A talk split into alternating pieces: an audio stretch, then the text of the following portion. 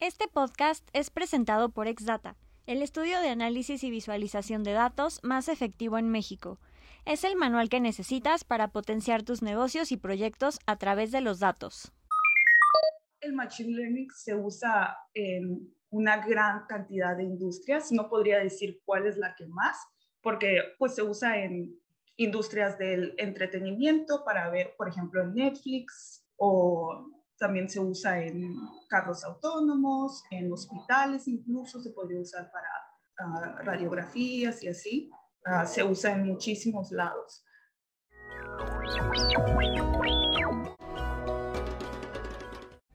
Hola, mi nombre es Lili Cuesta y te doy la bienvenida a DataShot, tu dosis semanal de información sobre todo lo relacionado a los datos.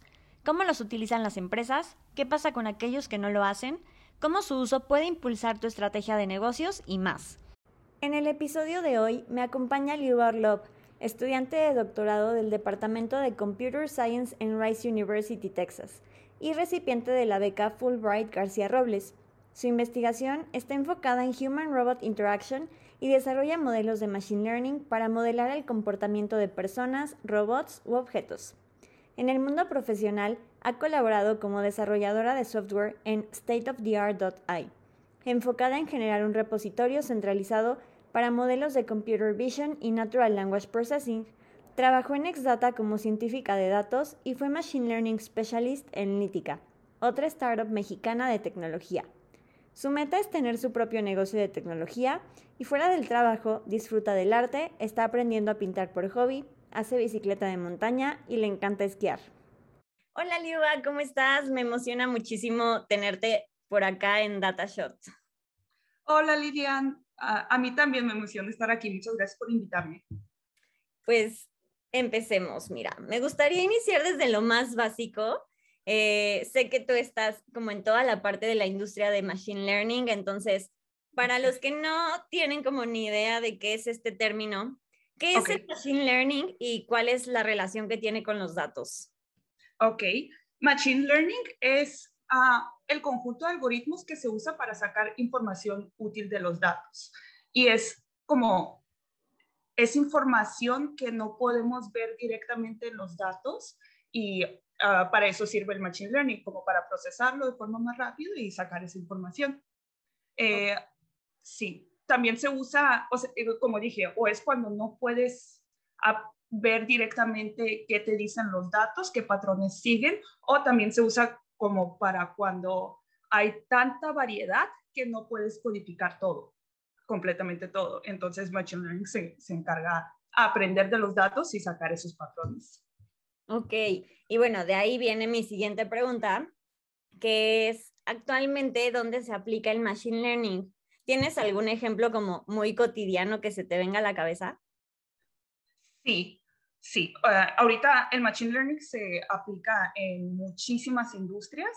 Una que me gusta mucho observar es, por ejemplo, cuando marcas alguna compañía, por ejemplo, una aerolínea que quieres cambiar el, no sé, tu boleto de avión o cancelarlo o algo así, te contesta una grabación que te dice qué es lo que quieres hacer.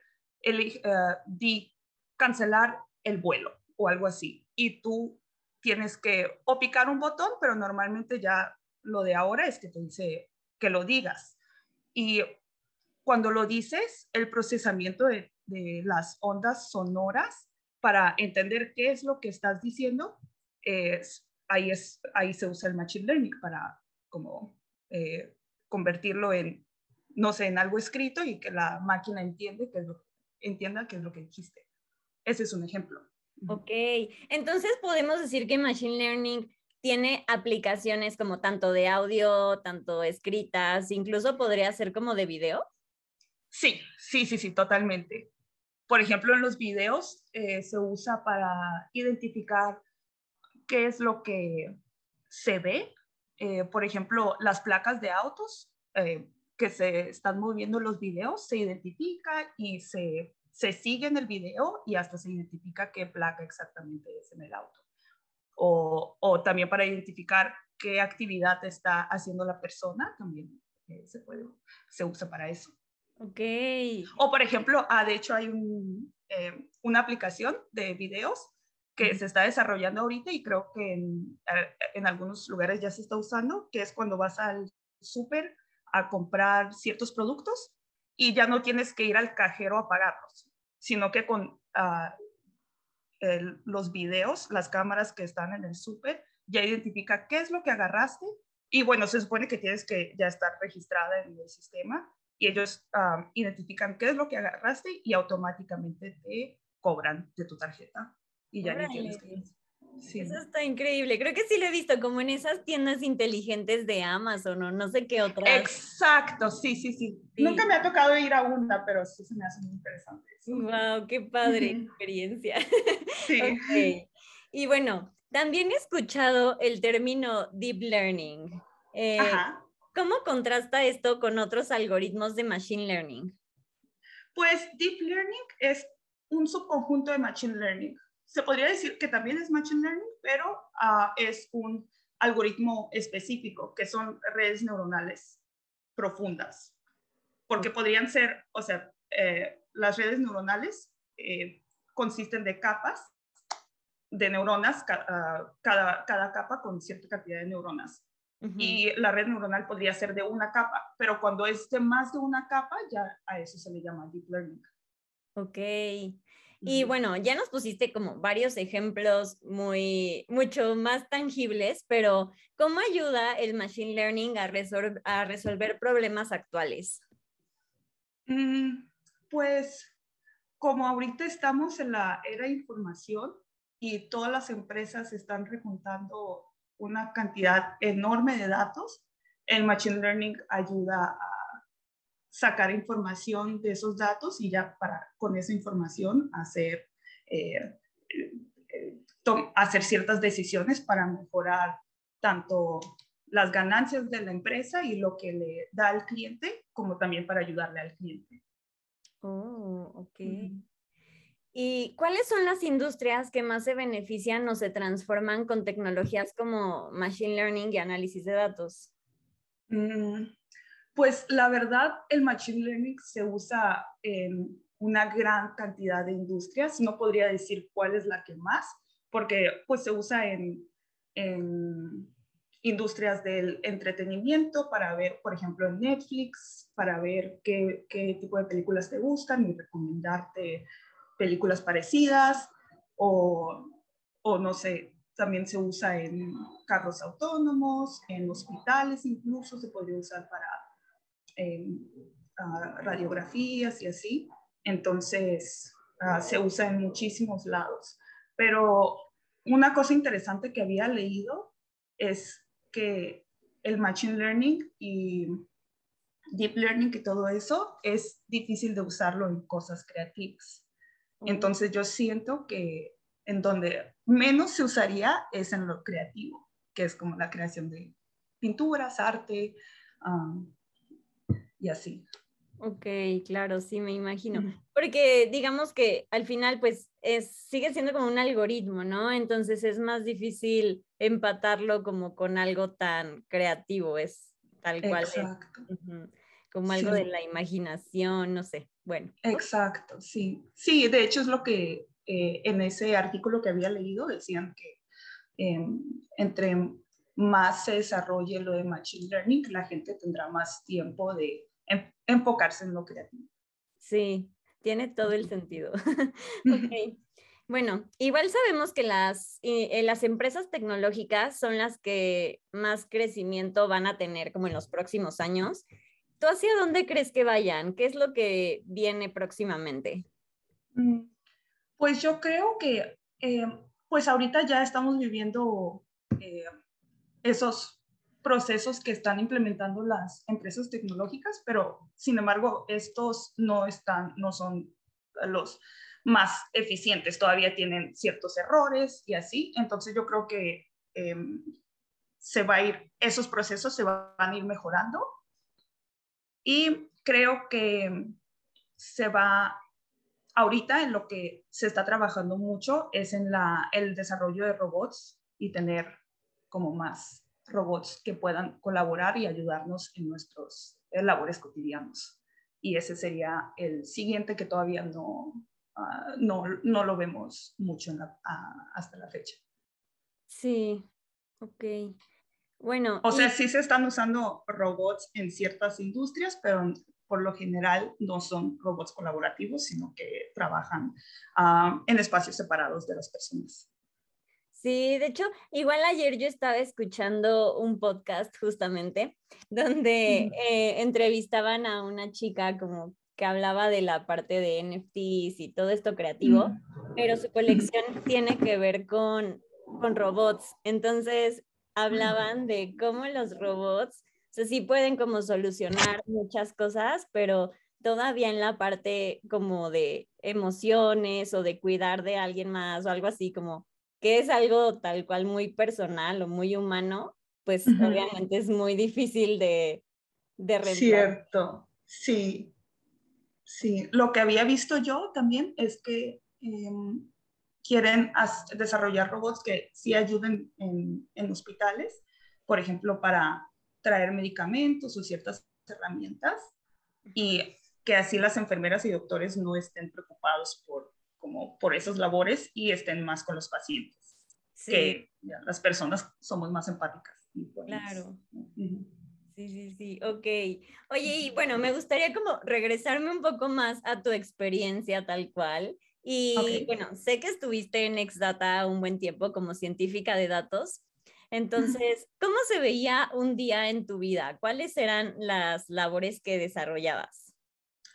Ok, yo estaba trabajando en automatización de los procesos de otras empresas con las que trabajábamos con Big Data.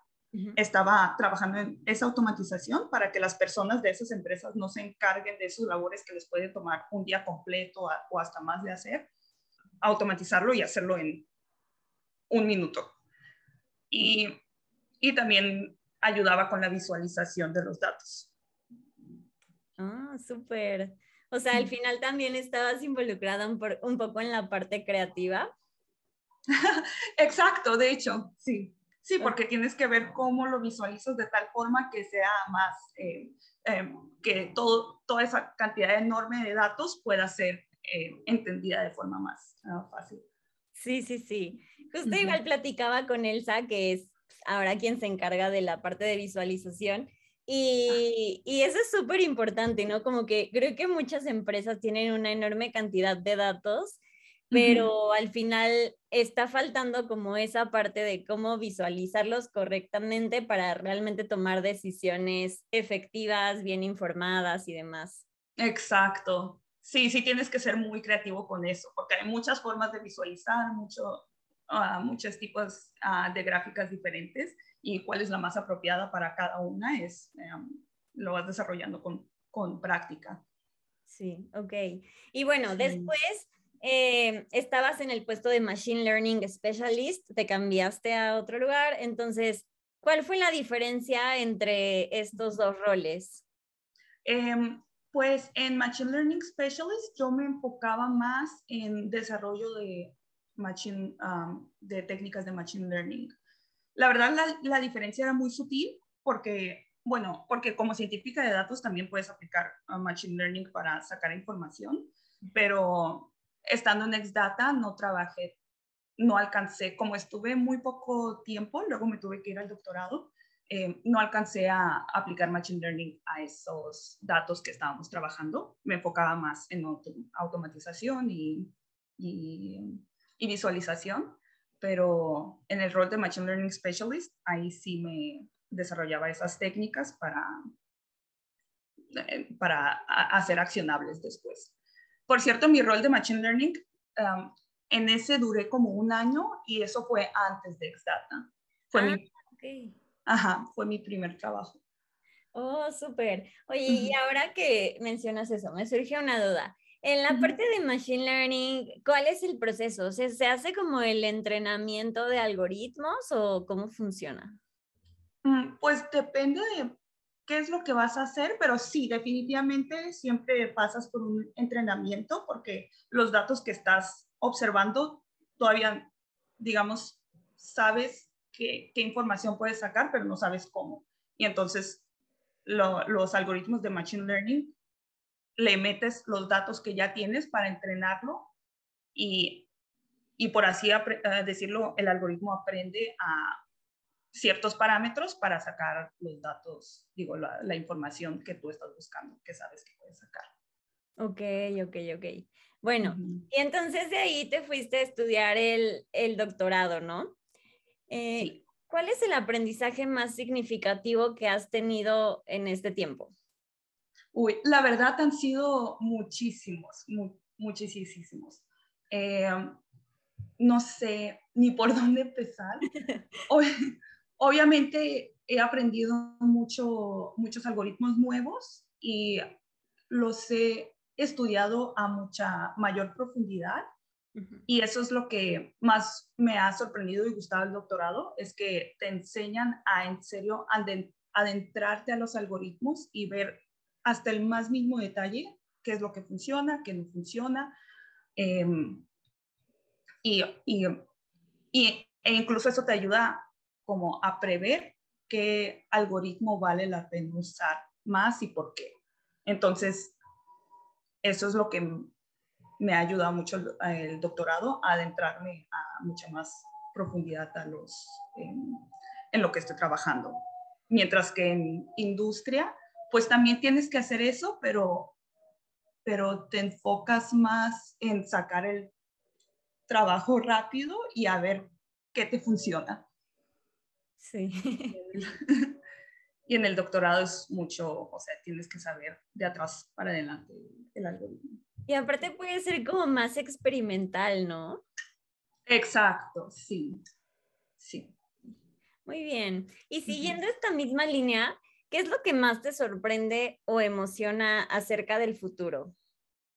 Mm, pues me emociona ya que estoy trabajando con, eh, en el doctorado estoy trabajando en Human Robot Interaction y, y eh, estoy desarrollando algoritmos para que los robots puedan colaborar con las personas, que ahorita, como decía, no es algo que se ve ahorita. Y me emociona poder ver eso en un tiempo no muy lejano, tener robots que nos ayuden en nuestras labores cotidianas y facilitar el, nuestro día a día para que ya nos podemos, podamos hacer cosas que nosotros realmente queramos. Y eso me emociona muchísimo.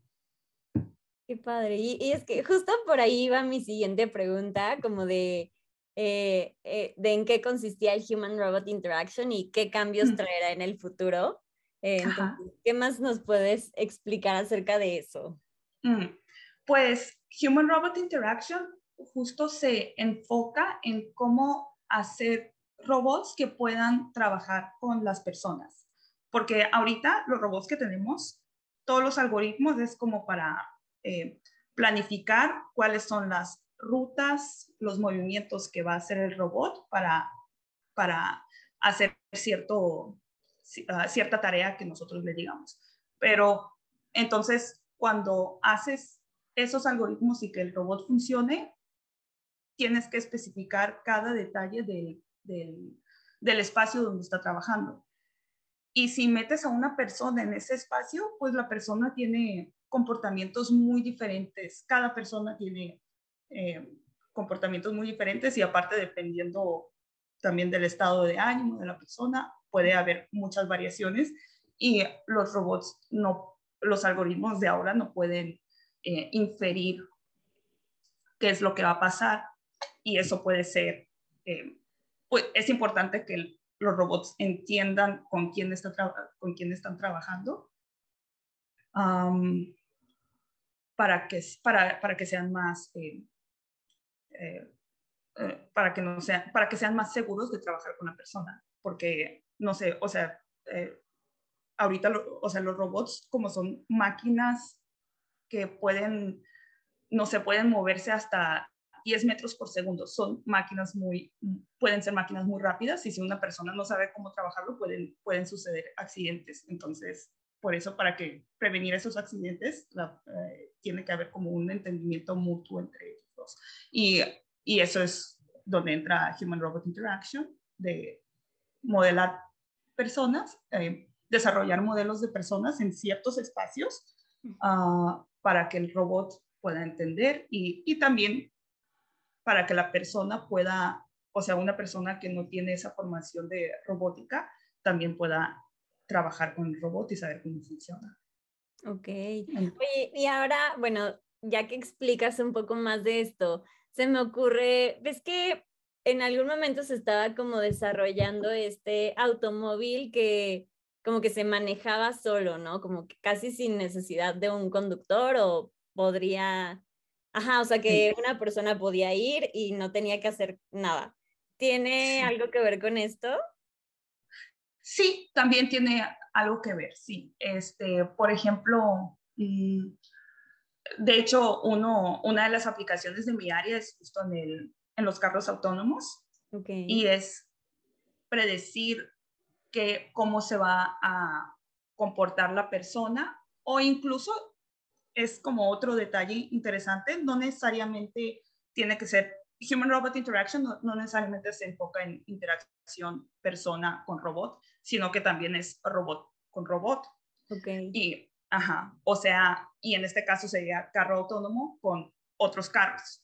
Sí. Pueden ser autónomos o manejados por personas. Entonces, eh, el carro autónomo tiene que predecir el comportamiento de los carros alrededor para poder evitar accidentes. Entonces, eso es algo que también se tiene que...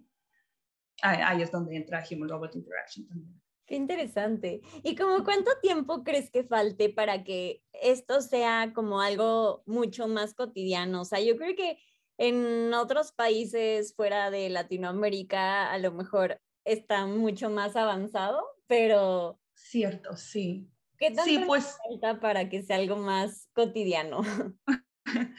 Ay, pues sí, es algo difícil de predecir porque, bueno, los carros autónomos, por ejemplo, Tesla, ya, ya se está usando mucho en Estados Unidos. Sí.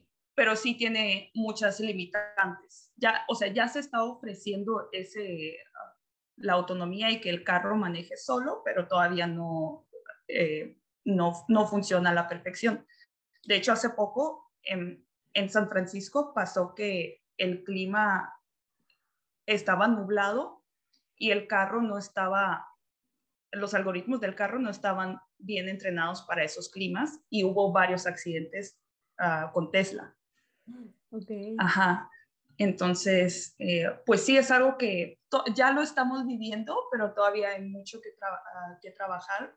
Sin embargo, es una industria que sí está avanzando muy rápido. Uh, se están enfocando mucho, mucho en eso. Eh, y para predecir cuánto tiempo, eh, no, no sabría decirlo, pero, pero pues sí está avanzando rápido. Y es que al final también, pues estamos como en esos periodos de prueba donde hay esas variantes que a lo mejor no se habían considerado en el momento y hasta que pues, Exacto. Te, te das cuenta de que salen cosas y más, ¿no? Totalmente. Y pues sí, pues de hecho, esa es como la gran, pues algo que está aprovechando Tesla, es que ya está sacando esos carros autónomos y mientras van manejando, también van repuntando todos esos datos adicionales por cada ruta que hace cada carro y de esos accidentes que pasaron tienen, eh, pues saben lo que falló y lo están mejorando. Claro, ok, súper. Bueno, pues ahora vamos a pasar a la sección de preguntas concretas, que son tres preguntas que le hago a todos los invitados. Y bueno, las respuestas sí pueden ser tan amplias como tú prefieras. Entonces, la primera es, eh, sabemos que se aprende más de los errores que de los aciertos. Em, ¿Cuál consideras que es el error del que más has aprendido? Mm, es que no he tenido muchos errores. Ah, no, no es cierto. Em, no, no es cierto. Este, pues un error es que no, pues ser muy clara en qué es lo, si estás trabajando en algo, ser muy clara en cómo vas avanzando y no hacer, no decir que ya llevas algo que piensas que puedes hacer si todavía no lo tienes, porque luego siempre salen muchos errores eh, en el proceso y no hacer como el over delivering em, antes, del, antes de tiempo. Tener también mucha comunicación con el equipo. Em, me acuerdo que una vez tuve un proyecto donde, habíamos, em, este, estábamos hablando con el cliente y el project manager había dicho al cliente, no, pues te lo tenemos, este proyecto te lo tenemos listo en dos semanas.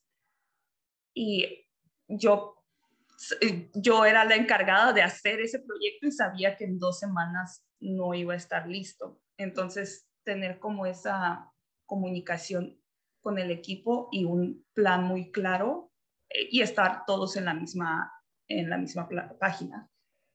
Sí, qué complicado es eso, porque pues sí, muchas veces como por quedar bien o a lo mejor si estás pichando una idea y quieres que te elijan, pues Exacto. te atreves a decir esas cosas y al final te sale contraproducente, ¿no? O sea, Exacto, sí, exactamente. Como que ser muy clara en qué vas a hacer, no, tiene nada de malo. Eh, pues decir te vas a tardar más en el proyecto, mm, pues no por no porque no puedas, sino que es un proyecto que eh, necesita muchos muchos detalles eh, que ver, entonces ser pues ser muy clara en eso. Sí, pues mejor como tardarte un poco más, pero saber que lo que estás entregando pues va a estar bien hecho y va a tener la calidad necesaria y a lo mejor incluso hay Exacto temas de seguridad que, pues ni modo, o sea, te van a tomar más tiempo, pero es lo mejor. Sí, sí, sí. Y no tener, pues a, veces como que da nervio, si algo no te salió a tiempo como querías, da nervio de enfrentar y decirlo, pues no tener ese miedo y solamente hablarlo directamente. O sea, esa comunicación es muy importante. Entonces, eso es lo que se me ocurre. Eh, perfecto. Pues la segunda es, eh, cuéntanos un poquito sobre tu filosofía de vida. ¿Qué frase te identifica? De nuevo, comunicación es todo. Es, este, pues, si tienes algún problema, tienes que hablarlo. Em, y ser, ser claro contigo mismo también, qué es lo que quieres hacer. Eso. Ok, muy bien. Y la última es, la data está en todos lados. Dime un dato o varios que consultes todos los días. Mm. Pues, ¿te refieres como para los algoritmos de Machine Learning? Pues en general, de hecho te iba a decir como seguramente diario consultas forzosamente muchos datos por tu carrera. Sí. Pero bueno, pues como que en tu vida cotidiana, este, normalmente, ¿qué, es lo que consultas? Pues depende del momento, qué es lo que me interesa saber. Si, eh, si hay una noticia que me interesa, pues consulto las noticias, trato de consultarlas de diferentes fuentes para tener como una, eh, eh, una un panorama unbiased.